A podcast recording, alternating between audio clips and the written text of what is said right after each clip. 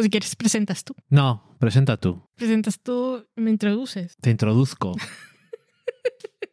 El rabo. Socorro.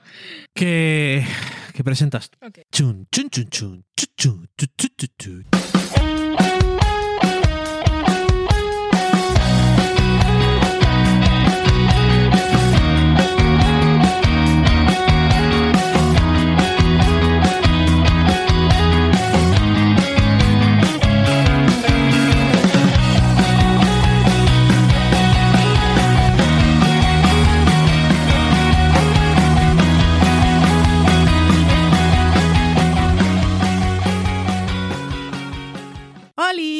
Bienvenidis. Os damos la bienvenida del sofá a la cocina. Hemos estado solo un mes sin grabar. ¿Ah, sí? Sí, tengo aquí una captura de nuestro último programa. Lo grabamos el 16 de agosto de 2021 para los que vengan del futuro. Y ahora estamos pues, un mes y un poquito. Estamos a finales de septiembre y se han acumulado algunas cosas, no tantas en realidad, porque... Hola, ¿qué tal? Yo soy Valen. Hola, Dani. Hola, ¿qué tal? Es la temporada 11. La temporada 11, otra cosa que quería contar, porque sabes que los aniversarios y esos hitos que se van consiguiendo es importante celebrarlos. Pues este es nuestro programa 303. Se nos olvidó el 300. Se nos olvidó, ¿eh? Sí. Vale, ok. Bienvenidos al programa 303 de Del Sofá a la Cocina, temporada 11, primer programa. Esas cosas. Se nos va. Sí, un poquito. No, no hicimos ningún tipo de celebración. Nuestro verano bien y el vuestro qué tal. Nosotros hicimos, pues nada, descansar. Hicimos staycation, que es la modernidad de quedarse en casa. Eso es lo que hacen los modernos ahora. No sé, pero Creo que- descansamos. Creo que no, pero sí, correcto. Tú jugaste mucho, yo vi algunas cosas, películas de terror, lo que más me gusta, y mm, algunos screeners, porque después de vacaciones no quería trabajar en vacaciones, pero me iban llegando los WhatsApps de Daniel Mantilla que me decía, tienes un junket de The Morning Show, tienes el junket de Foundation. Tendré Sí. que adelantar. Que luego si no se te acumula y al final, y como son cosas, en ese caso que ibas a ver igual probablemente, Pero igual no todo. igual no todo, pero bueno. Tengo cosas que decir, igual no. Pero bueno, que, que hemos hecho descansar, mirar a Loki, que es lo mismo que estamos Eso es haciendo lo mismo que hacemos siempre, eso no es una novedad. Pero nosotros estamos bien, esperamos que vosotros también. Y no hemos hecho ningún tipo de reunión previa para ver de qué íbamos a hablar. Tampoco hemos hecho ningún tipo de reunión de qué podemos hacer esta temporada en el sofá a la cocina. Podemos hacer algunos cambios. No Vamos a hacer lo que hacemos siempre, hablar de lo que nos da la gana. Últimamente yo creo que nos hemos asentado en un estilo que es vamos a hablar de lo que nos apetezca en cada momento si nos apetece. Bueno, al menos está. tenemos lo de que estamos grabando bastante. La temporada pasada hicimos 21 programas, que no está nada mal. Es y eso de... De Network de los 90. es- es- Ya no se hacen temporadas así. No. Lo normal es que habría- habríamos hecho pues un máximo 13. Ujú. Una serie de... Eso quiere decir que de no somos, no somos de cable ni streaming. No, somos... Somos de network. Somos de network, pero ni siquiera Grey's Anatomy. Grey's Anatomy No porque no somos para las masas precisamente. o sea que... Pero ahí seguimos. Somos como Always Sunny en Filadelfia. Llevamos 11 temporadas. no- quien nos ve, quien nos escucha en este caso, les gusta. Me gusta, me gusta. Y los demás, pues, dicen, ¿eso qué es? Fue una de las cosas que hicimos en nuestro verano también. Correcto. Vimos toda It's Always Sunny en Filadelfia. También hemos visto otra vez Succession, que el plan era, vamos a ver Succession que vuelve la temporada ahora en octubre, a ver si llegamos con la temporada fresca. Pues nos la hemos acabado ya, porque empezamos a ver Succession y ¿qué pasó? Que Pues que es no veíamos nada más. Y, pero vuelve ya el 18 de octubre. Estaba viendo el calendario de las cosas que vienen, no viene nada más interesante. Hasta que se estrene Succession no hay nada y después tampoco. Maravilla. No vuelve... Cuando vuelve Succession, vuelve también Insecure. Pero aún no tiene fecha. ¿O ¿No es sí? el mismo día? ¿Es el mismo día? Pues no está en el calendario de Porque series más. suelen, no sé, suelen hacer HBO las noches del domingo Es siempre verdad. así. Es que no está, he mirado el calendario nuestro, así nos va. El calendario del español está incorrecto, se lo diría Francis Arrabal, Bueno, que lo ha hecho no, no, no, que no sea por esto, pero por lo menos míralo a ver. Bueno, pero es Succession. Eso hemos hecho en nuestro, nuestro verano. Vimos todo It's All en Filadelfia, que son 14 temporadas, que son episodios de media hora, pero son, son horas. Sí, sí, sí. Y Succession, pues también son 20 horas más. Y se nos fueron quedando cosillas atrás. Y yo he visto... Cero regrets. Ninguno, por favor. He visto, me saco esto de encima, he visto The Morning Show, que tuve que ver los screeners completos para el Junket, que no hace falta y mucha gente que va a hacer las entrevistas no la tiene vista. Porque No es que no haga falta, es que la gente no lo hace. no lo hace, ven uno o dos. No estaría mal, ¿no? Pero a mí me gusta por si acaso hay algo muy polémico y aprovecha si lo puedes comentar o el final y esas cosas. En el caso de Morning Show era complicado porque no tenía en las roundtables, no nos dieron ni a Jennifer Aniston, ni a Reese Witherspoon, ni a la guionista. Entonces, pues a los otros actores tirarles el marrón, pues ¿para qué? Un poco relleno. The Morning Show, The Morning Show es, es un culebrón, es un culebrón de prime time con estrellas. Desde luego. Y, y es eso, es que em, lo, lo ha tenido complicado. En la primera temporada eh, tuvieron que reescribirla porque pasó todo lo del Me Too y ellos no lo tenían en cuenta y despidieron al showrunner, que era un señor, que igual no estaba mal ni nada, pero era el autor del libro que habían que tenían como base para las aventuras del programa este de la mañana, y contrataron a una guionista y metieron todo lo del Me Too, cambiaron toda la temporada como a última hora, más o menos, antes de empezar a rodar o mientras estaban rodando, y la temporada les quedó un poco así. Pero cuando acabó la temporada, todos quedamos con la sensación de es muy guay, que bien tal, eh, lo tenían más o menos pensado, hacia el final mejora y eso. Entonces llega la segunda temporada, le vuelve a pasar, porque ya la tenían escrita, y entonces pasó la pandemia. Y decidieron meter la pandemia. Entonces la meten y la segunda temporada no debería haber existido.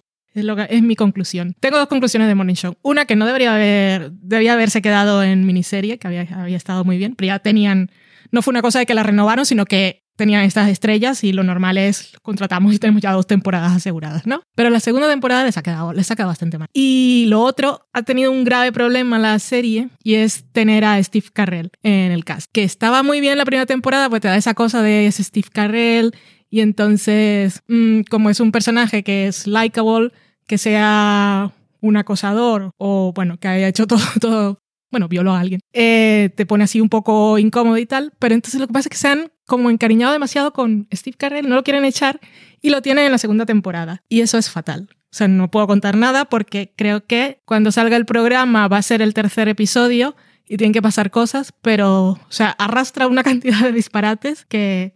Sea, es una temporada que se mete en jardines y pisa charcos. Todos. Hay un charco, voy para allá. Y todos los pisa. Es terrible, terrible, terrible. Lo mejor, Juliana Margulis está muy bien. eh, las actrices están bien. Pero Jennifer Aniston les ponen a hacer unos papelones. Hay una escena en un funeral que cuando la veáis es impresionante. es ridículo. No tengo palabras. Es que no, no, no puedo. Reese Witherspoon no tiene peluca y está bien. Cuando empieza el primer episodio de la segunda temporada ya sabes lo que vas a ver. Porque está Cory, que es eh, el, uno de los ejecutivos, y tiene una frase que dice, eh, está hablando con la gente, con el, el board, el, ¿cómo se llama? Sí, El board de la cadena, los, sí, sí. sí. todos los jefes de los directivos de la cadena de tele. Y entonces les dice algo así como que ellos están en una cueva porque están pensando solo en la televisión en abierto y toda la gente eh, le dice literal, vosotros estáis en una cueva y todos los demás estamos en la nube y allí estamos muy bien. Y es jijiji, pero eso no es lo peor. Y luego dice, esta es una batalla para salvar el alma del universo. Yo, "Oh, bueno, vale, esto es lo que voy a ver, ok, de acuerdo. Pero es así, está muy mal. O sea, pero tampoco la vi hate watching ni no quiero ver más Ujú. porque es entretenida, porque todo, la gente te cae bien. Ya, tal, pero que no. Pero es muy ridícula. Que no es un gran trabajo. En el primer episodio también está Jennifer Aniston, que se va y está escribiendo sus memorias y está en Maine, cliché, está nevado, pero es que se pone a cortar la leña. Y yo, pero Jennifer Aniston, tú no puedes estar cortando la leña. Ni Jennifer Aniston ni su personaje, porque es Alex Levy, que es la novia de América. Entonces, no. O sea, Igual que Jennifer Aniston. es súper ridículo, es súper ridículo de Morning Show. Me da mucha rabia, pero bueno. Pero es entretenida, entonces tiene eso de... Si, si sabes que vas a ver un culebrón muy caro, Ujú. te lo pasas. Pero nada, Pero si lo sabes, pero cuando. nada de subtexto, nada de... Cuando- Porque cree que habla de muchas cosas, pero aparte es como de newsroom. Sí. Porque está ambientada entre finales de 2019 y justo antes de la pandemia. Y entonces están todo el rato que hay alguien que dice, ay, no sé qué, un virus de edad. Y dice, "Ay, eso, eso no es noticia, a nadie le importa. Y yo, Es como, o sea, que es como de, de newsroom porque lo que hacen es comentar co- en cosas que ya han pasado hace un año correcto. Y dan su súper interesante opinión sobre Sí. ello. Eh, esto, esto de la pandemia, es que, bueno, lo de The Morning Show es lo que has dicho tú, yo creo que es muy relevante. La gente, cuando, igual ahora ya sí, pero cuando empezó, la gente no esperaba, por lo que enseñaba Apple, que era una mamarrachada. Era como esto es nuestro, nuestra serie de drama de prestigio. Sí, era, era su serie, tenía que ser su bandera. Y no lo es. No, no lo es. Entonces, oye. Y lo de la pandemia es que ha sido. Claro, cuando la de la, la showrunner de Grey's Anatomy dice yo no quería incluir la pandemia, pero luego me convencieron de que sí, es una serie sobre médicos. Correcto. Mira, dentro de lo que cabe, en Grey's Anatomy estuvo bastante bien. Sí, Fue estuvo bien. a mí me gustó bastante. Pero hay otras series que es que no se dan cuenta. Lo que tienes que hacer es como Billions, por ejemplo, que ha vuelto ni siquiera diciendo que es una temporada nueva. Es como ese siguiente episodio. No, sabe- no ha pasado nada, excepto que Juliana Margolis estaba en la burbuja de graban- grabar The, The Morning Morning Show y desaparece fuera de plano. Pero la prefiero en The Morning Show porque fue de lo mejor que tiene la temporada. Pero- La trama es un poco... Os habéis sacado esto de un bolsillo trasero, pero esto... Es que Juliana Margulis, Juliana Margulis. no sé cómo decirte, como actriz, no hablemos de otras cosas porque tampoco sabemos la realidad. No. eh, nunca ha sido, o sea, siempre ha sido una pedazo de actriz de la leche. De hecho, en general, igual mejor actriz que todos los, mejor actriz actor que todos los que salen en esa serie. Sí. Y Muy Entonces- profesional. Tiene mucha clase además. Bueno. Y la serie se va a full pandemia. O sea, si la Es estáis que, viendo, si, si os gusta un poco, o sea, no tengáis las expectativas muy altas, solo os digo eso. Y a partir de ahí, pues ya está. Es que ahora que Pero estamos, va a full pandemia y es, oh my god. ahora que estamos reentrando en la antigua normalidad, Reentrando me gusta. ahora que estamos haciendo la reentrada de la antigua normalidad en vez de la nueva normalidad, Vamos para volver a ver, ¿eh? Vamos para atrás. Vamos para atrás, por supuesto. Como en muchas cosas. Eh, volver a ver cosas que están súper full pandemia da un poco de cosa, no por que ya hemos dicho que a nosotros nos da bastante igual. Mm. Igual que lo de cuando estábamos en la pandemia, ver escenas con mucha gente nos daba exactamente lo mismo. Mm. Porque cuando no había pandemia tampoco estábamos con mucha gente. No.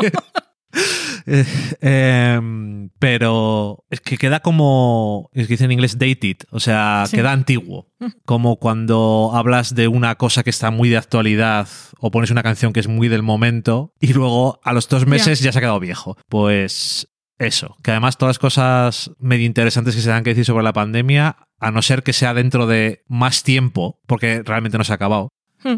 hasta que no sea una cosa que sea una cosa interesante sobre lo que es la... mm, no sé, ni- de la pandemia pocas cosas han salido buenas en el sentido de la ficción. Así que, no sé. En fin. Si nos quedamos en Apple, podemos hablar de Fundación, que tuviste dos Ah, sí. episodios. Mm. ¿Quieres...? Fundación que está basado en la serie de libros de Fundación de. Isaac Asimov. La saga. Sí, es que, claro, hoy en día es muy normal eso, pero antes era como más raro lo de hacer varios libros. Pero mm, está adaptada por David Goyer, ¿no? David S. Goyer. Sí, ya I know, pero nunca le tengo mucho respeto porque ha hecho varias cosas, ha hecho cosas que me gustan, pero ha hecho muchas cosas y relacionadas con cómics y en cómics también que me parecen muy malas y siempre le he tenido como manía. Pues meterse en Fundación es un... Y eso, eso es un estropicio, meterse en fundación, la verdad. Tiene, tiene historia, que te la cuento. Dime. Le dice, cuando él tenía 13 años, su padre le regaló Fundación, pero en esa época sus padres estaban divorciando.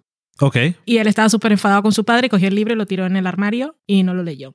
Ujú. Después, cuando estaba así como tenía 20 años, lo cogió, estaría aburrido, yo qué sé, y lo leyó y le pareció que estaba bien, pero tampoco era para tanto. porque Su padre se lo dio, le dijo que era el mejor libro de ciencia ficción que se había escrito nunca. Ujú. Y él lo leyó y dijo. "Puf". Y después, cuando tenía 40 años, lo volvió a leer y dijo, vale, ahora lo entiendo. Y entonces, eh, tiempo después, fue a visitar a su padre para despedirse de él, porque tenía una enfermedad terminal. Y su padre le preguntó, como él ya se dedicaba a esto del cine y la televisión, o sobre todo al cine, si algún día creía que podría adaptar Fundación. Y entonces le dijo, pues ahora mismo no lo sé, pero si algún día se aparece la oportunidad, lo haré. Entonces tiene, tiene, tiene narrativa. Bueno, por lo menos está vinculado emocionalmente con el material, que eso siempre te da una cierta garantía de que aunque se adapten las cosas cambiando y evolucionando ciertos asuntos y personajes, está bien. Porque es una, es una novela de los años 50. Es que no es una novela. Bueno, no es una Son- novela, es, es una que, cosa muy rara. Es que empezó como eran relatos que publicaba en Sí, alguna publicación eh, que había en su momento y lo fueron tal y después hizo, o sea, tiene la- las tres primeras que son la trilogía, después hizo precuelas, después hizo secuelas, es un mogollón de universo. Pero claro, yo solo leí, solo he alcanzado a leer la primera novela de la de la trilogía de la, Sí, la- la por donde empezó todo. Y claro, cuando yo la leí, yo dije, esto no sé cómo lo van a hacer. Ujú. Pero, ¿por qué? Porque es todo diálogo, o sea, no es solo que esté hecho en los 50, que, esté, que sea todo diálogo, ni- que no haya acción ni nada de eso, sino que eh, la primera novela que yo leí tiene cinco capítulos, cinco o seis, no me acuerdo, pero entonces el primer capítulo te presenta a unos personajes y el segundo capítulo han pasado decenas de años y son otros personajes. Entonces, cuando piensas es una serie de que esta aspiran a tener varias temporadas, pero sobre todo pensar solo la primera temporada, no puedes tener personajes que desaparezcan al segundo episodio, porque que eso, esa es Claro, la gracia. Y, Y eso lo ha conseguido hacer. Guay, pero que yo argumentaría que cuando estás haciendo una serie en streaming, sobre todo, o en cable premium, es que ya no sé, una serie que tiene unas as- ciertas aspiraciones, Mm. yo creo que te puedes permitir cosas de ese tipo, de si hubiera querido. Oye, aquí sale un personaje y luego no lo volvemos a ver. Mm, ya, pero no. Como hacían en The Wire, que dices, ¿dónde está este personaje? Ha desaparecido. Mm, sobre todo después en una segunda temporada sí, pero una primera temporada Ya, es, lo que tienes que aga- agarrar a la gente por Que algo. sí, que sí, que es Porque cierto. es que esta serie Eh. es mucho de ideas Sí, muy es- grandilocuentes y una galaxia muy enorme. Entonces, si no tienes gente a la que agarrarte, es complicado. Es que Asimov era... es ciencia ficción dura, él era científico. Mm, Como Loki. Nuestro gato científico, si alguien no lo había escuchado. Eh, y, y escritor. Y entonces es todo muy. Tengo una idea de ciencia para el futuro, la voy a meter en una narrativa. Es lo que a veces da la sensación. Entonces son ideas, como tiene la base de la ciencia y la visión y tal, pues es la hostia, pero al mismo tiempo es, un- es una cosa muy diferente. No sé. Yo te digo, os digo la premisa y te digo, como tú has visto los episodios, para que digas, y no has leído los libros, que digas qué te ha parecido, si te acuerdas más o menos. Me leí el primero cuando tenía 10 años o así.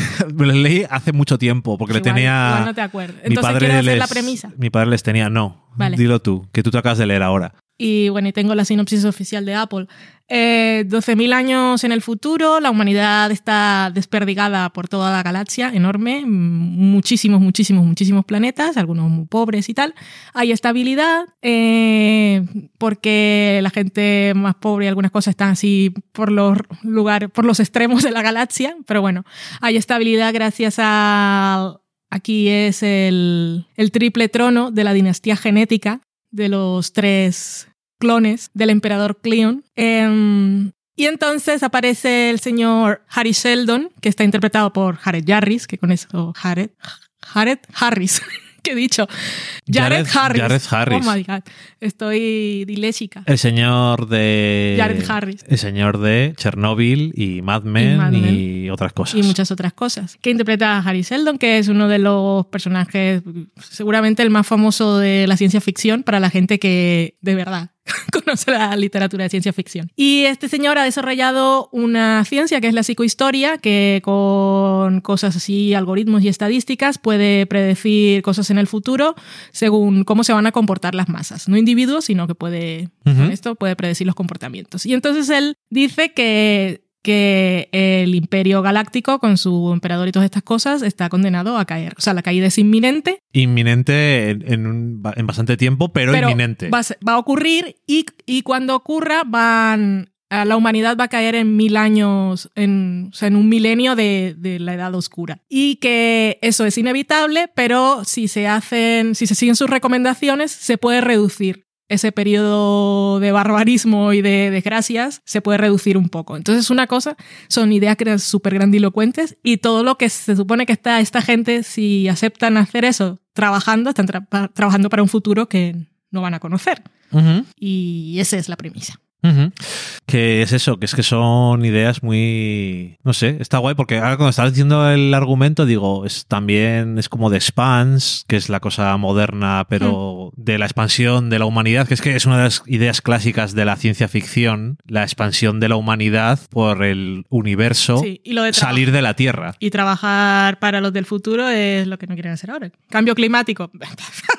Pero lo, No de, lo de trabajar para el futuro es una cosa que. Sí, y seguro que me a decir alguno, pero yo creo que eso no es una cosa que se explora tanto. La idea de hacer cosas para una cosa que no vas a ver. Claro. Pero además a un nivel que a lo mejor no quedan ni descendientes tuyos ni nada, porque un milenio es Mm. muchísimo tiempo. que no queda ni el planeta igual. Es que no, no sé. Pero bueno, que sí. Eh, se han gastado la pasta Muchísimo. Se han gastado mucho dinero y se nota, yo creo. Eh, lo de todos los actores es- están bien. El, el principio de la serie es muy. mm, Mira, premisa. eh, Personajes. personajes que va a haber, lo que hay que hacer. Lugares. sitios. o sea, eh, hay que, es que hay que presentarlo, sobre todo cuando son cosas tan así de la trama. Creo que es, eh, está, está bien. Mm. Pero además, en cosas de ese tipo de ciencia ficción y tal, está guay que las hagan. Y hoy en día, además, que se hagan ahora y con gente que tiene dinero. Porque ahora es más barato que nunca hacer efectos especiales y cosas que te eh, permitan sumergirte un poco en un mundo que no es el nuestro. Y es que antes eran las cosas eran muy cutres, a no ser Mm. que fueran en el cine y una película, o sea, una serie imposible. Y no, es la verdad es que está, está bastante bien, porque en el primer episodio mismo hay una ocurre una cosa así muy catastrófica y está lo ves y no dices si esto fuera una película estaría mucho mejor hecho. Mm, está muy bien. Se han gastado todos los dineros. Y está guay. Porque. Porque sí, porque las series así súper ambiciosas y que cuestan dinero. A ver, yo amo Ted Lasso. Sí. Y en Succession no hay efectos especiales. Pero cuando ves una serie como Fundación, si está bien hecha y si se mantiene todo y a nivel de guion también compensa, es un, espect- un Ahora, espectáculo. es un mola. tipo de, de ciencia ficción que te tiene que gustar. Sí. porque no es la ciencia ficción fantasía, que es lo que más les suele Mm. gustar a la gente, ciencia ficción... Y aquí están hablando también de ecuaciones y cosas y no sabes. Te muestran ahí unos Claro, grafiquitos. estás hablando de matemáticas, de disciplinas inventadas, Mm. Pero que tienen una base, y entonces es un poco así. Sí, son- Te tiene que molar. ves partículas doradas moviéndose por el espacio y a personajes concentrados, pero tampoco Y, y- sabes. y que no es siempre, pues oye, eh, no hace falta entender las cosas para No. que entiendas lo que está pasando porque dices, sé que esto es bueno, sé que esto es malo y ya está. Pero No, hay aún un momento en que el personaje de la matemática, que esta es. Espera, es Gael Dornick, eh, creo que es en el segundo epi- en el episodio, dice que vio. Te explica un poco qué fue lo que vio. Entonces, sí, vi un poco tal, saqué unas conclusiones, no era tan. Iba a decir algo, pero es spoiler, no digo nada. bueno, Otra cosa que bien. está, por supuesto, tenemos a. que la actriz se llama Lou Jobel, es Gal Dornick, y luego está Salvor Harding, que está en Terminus, que también es mujer. En este caso es una persona género no binario, no me acuerdo el nombre, su nombre.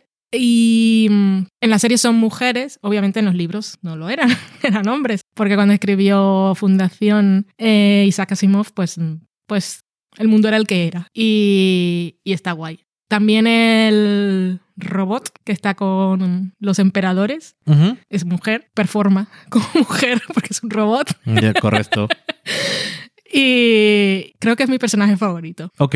Solo he visto cuatro. Que mm, bueno, que en, en esa época también había historias que tenían a mujeres como protagonistas, pero mucho menos, no es como Sí, ahora. Claro, pero no eran estos personajes que son. No, no, te digo, te digo. Pero que, que, por- que ahora que lo dices, que no sé, si- no sé cuánto tardará en adaptar algo de Úrsula K. Le Guin. Ya. Que es. eh, Ahora, bueno, aquí en España están reeditando toda su obra y era una de los autores de ciencia ficción y fantasía más importantes de esa época. Pero como siempre, pues, bueno, pues cosas que pasan. Lo que tiene que ser mujer eh, en la historia. Pero bueno, que sí, eso, que Fundación, que lo único malo que tiene es que sea en Apple TV Plus y no lo va a ver tanta gente, pero bueno, Pero yo creo que al menos los fans sí. yo me imagino que sí. Aunque sea para Pero que- criticar, pero yo creo, si eres, porque si eres- cuando eres fan de, de este tipo de, de obras que son tan clásicas y si tienes contacto con la ciencia ficción desde, desde que en tu hogar, por lo que sea, o en el colegio, o sea, lo lees cuando eres muy joven y cuando eres adolescente y como tienes un, un apego muy grande con ese tipo de historias y luego solo la idea de verlo alguna vez en pantalla, yo imagino que tiene que molar. Sí, pues es lo mismo que cuando te gustaban los cómics y antes Mm. no había nada Claro. ni en televisión ni en cine que, que no fuera una puta mierda, quiero decir. Y ves las cosas adaptadas y te alegras. Como la gente que le gusta Dune, me imagino que con la película nueva están un poco más contentos que con la película de Lynch, que era una linchada. Ya, pero la película de Lynch adaptaba toda la novela. Ya, eso es una no. cosa que, por cierto, Es que le pregunté a Daniel Mantilla, como la vi en Venecia, y le dije, dime dónde acaba. Y dijo, No acaba. Pero dime cuál es la última escena para saber por dónde queda el libro. Y me, dije, me dice tal cosa. Y yo, joder, pero si ahí es cuando empieza a ponerse emocionante, porque al principio la novela es un poco tostón. Que lo ha dicho mucha gente que además no lo dice. O sea, no pone el cartel primera parte, ni. ¿Sabes? O sea. Ha sido como un poco así, eh, don't be suspicious, don't be sido así, pero suspicious. casi parece que, que, que los que estaban dando el dinero no, no sabían dónde acababa Dune y este les dio el guion y cuando le dieron el dinero dijo voy a hacerlo hasta aquí para que me deje hacer la segunda. Ah, no sé. Parece que ha sido un poco así, porque en todas las ruedas de prensa, toda la promoción que está haciendo es ojalá haya la segunda, espero que la segunda, Zendaya va a salir más en la segunda parte, pero la segunda parte no se ha anunciado, entonces no sé si hay alguien, si ha sido, algún hemos sido engañado en la parte de Ya, de todas de formas, esta película, con el tiempo que llevan haciéndola, o sea, no puedo imaginarme cuándo se le daría la segunda. Ya. Si siguen a este ritmo, vamos. Eh, Bueno, no lo sé. Que ya se nos ha ido la- el programa si Pues ya no hemos está. dicho nada. Que había alguna cosa más que queríamos decir. muchas cosas, pero nos podemos guardar porque como no hay muchos estrenos, eh, lo que queda hasta Succession, pues ahí tenemos... Pues ya, ya hablaremos cuando hagamos el próximo programa, que esta semana eh, es la Feria del Libro en Burgos y entonces no sé si me apetece mucho grabar. Aparte voy a llegar a, a Es casa... que no es que te apetezca, es que vas a trabajar toda la semana, semana y media. 10 días seguidos, mañana y tarde, hasta las 10 de la noche. El domingo, bueno, no voy a empezar a rajar ahora aquí, que, mm, que nada, eso. Que solamente quería decir que es muy curioso, o me está pareciendo muy curioso, cómo están, cómo se está eh, Masterchef Estados Unidos, What the fuck. Cómo está incorporando, es que es una cosa que quería decirla, cómo, es- cómo se está metiendo las cosas de Masterchef Australia. Ok. Y es que mejora muchísimo. Sí. Pero ponen hasta la música. Mm. Y a mí me, me da un poco de dolor mental porque me hace ahí una... Esto no es eso. Pero que se nota un montón cuando desde el cast Sí, se nota a la actitud que no están buscando la polémica y el mal rollo por defecto. y la actitud de los jueces es Mm. mucho más positiva, aunque tengan sus momentos Ya, pero no es- espectáculo, no es pero no tiene Mm. nada que ver con lo de antes. Lo que pasa que, bueno, este año que ha sido Masterchef, Masterchef Legends, se dan esto que se cómo se dice eso que te es que se gustan mucho porque es como somos esto es lo más importante es Masterchef en vez de hacerlo Mm. lo dicen mucho que es importante pero bueno es América es América Ha vuelto Survivor, pero ya lo contaremos. Survivor. ha vuelto Survivor come on in Come on in, no guys. Bueno, que. En fin, pues nada, que espero que os haya gustado que hayamos vuelto ya y seguiremos grabando regularmente. Sí. Y si algún día de esto se puede, solamente si Vale quiere montar. bueno, vamos a dejarlo. No he dicho nada, borra eso, ¿Qué? nada. Ok. Ah, iba a decir que si un día, que si Valen quiere montar, que grabamos, que grabamos no. la semana que viene. Que- Adiós. Hasta luego.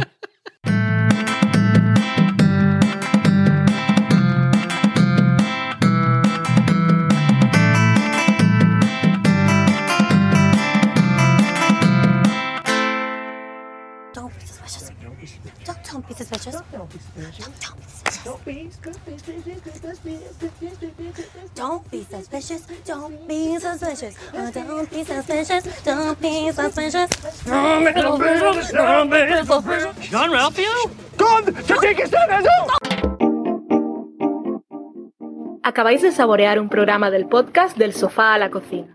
Para prepararlo hemos usado los siguientes ingredientes.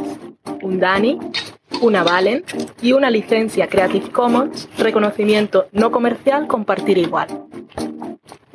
Cuando tenemos los ingredientes, los picamos muy finos, los dejamos pochando en una sartén y cuando estén caramelizados, los mezclamos con la licencia Creative Commons, que, cuidado, no admite uso comercial de la obra original ni derivadas, que se tienen que distribuir con la misma licencia que la original, siempre citando a los creadores.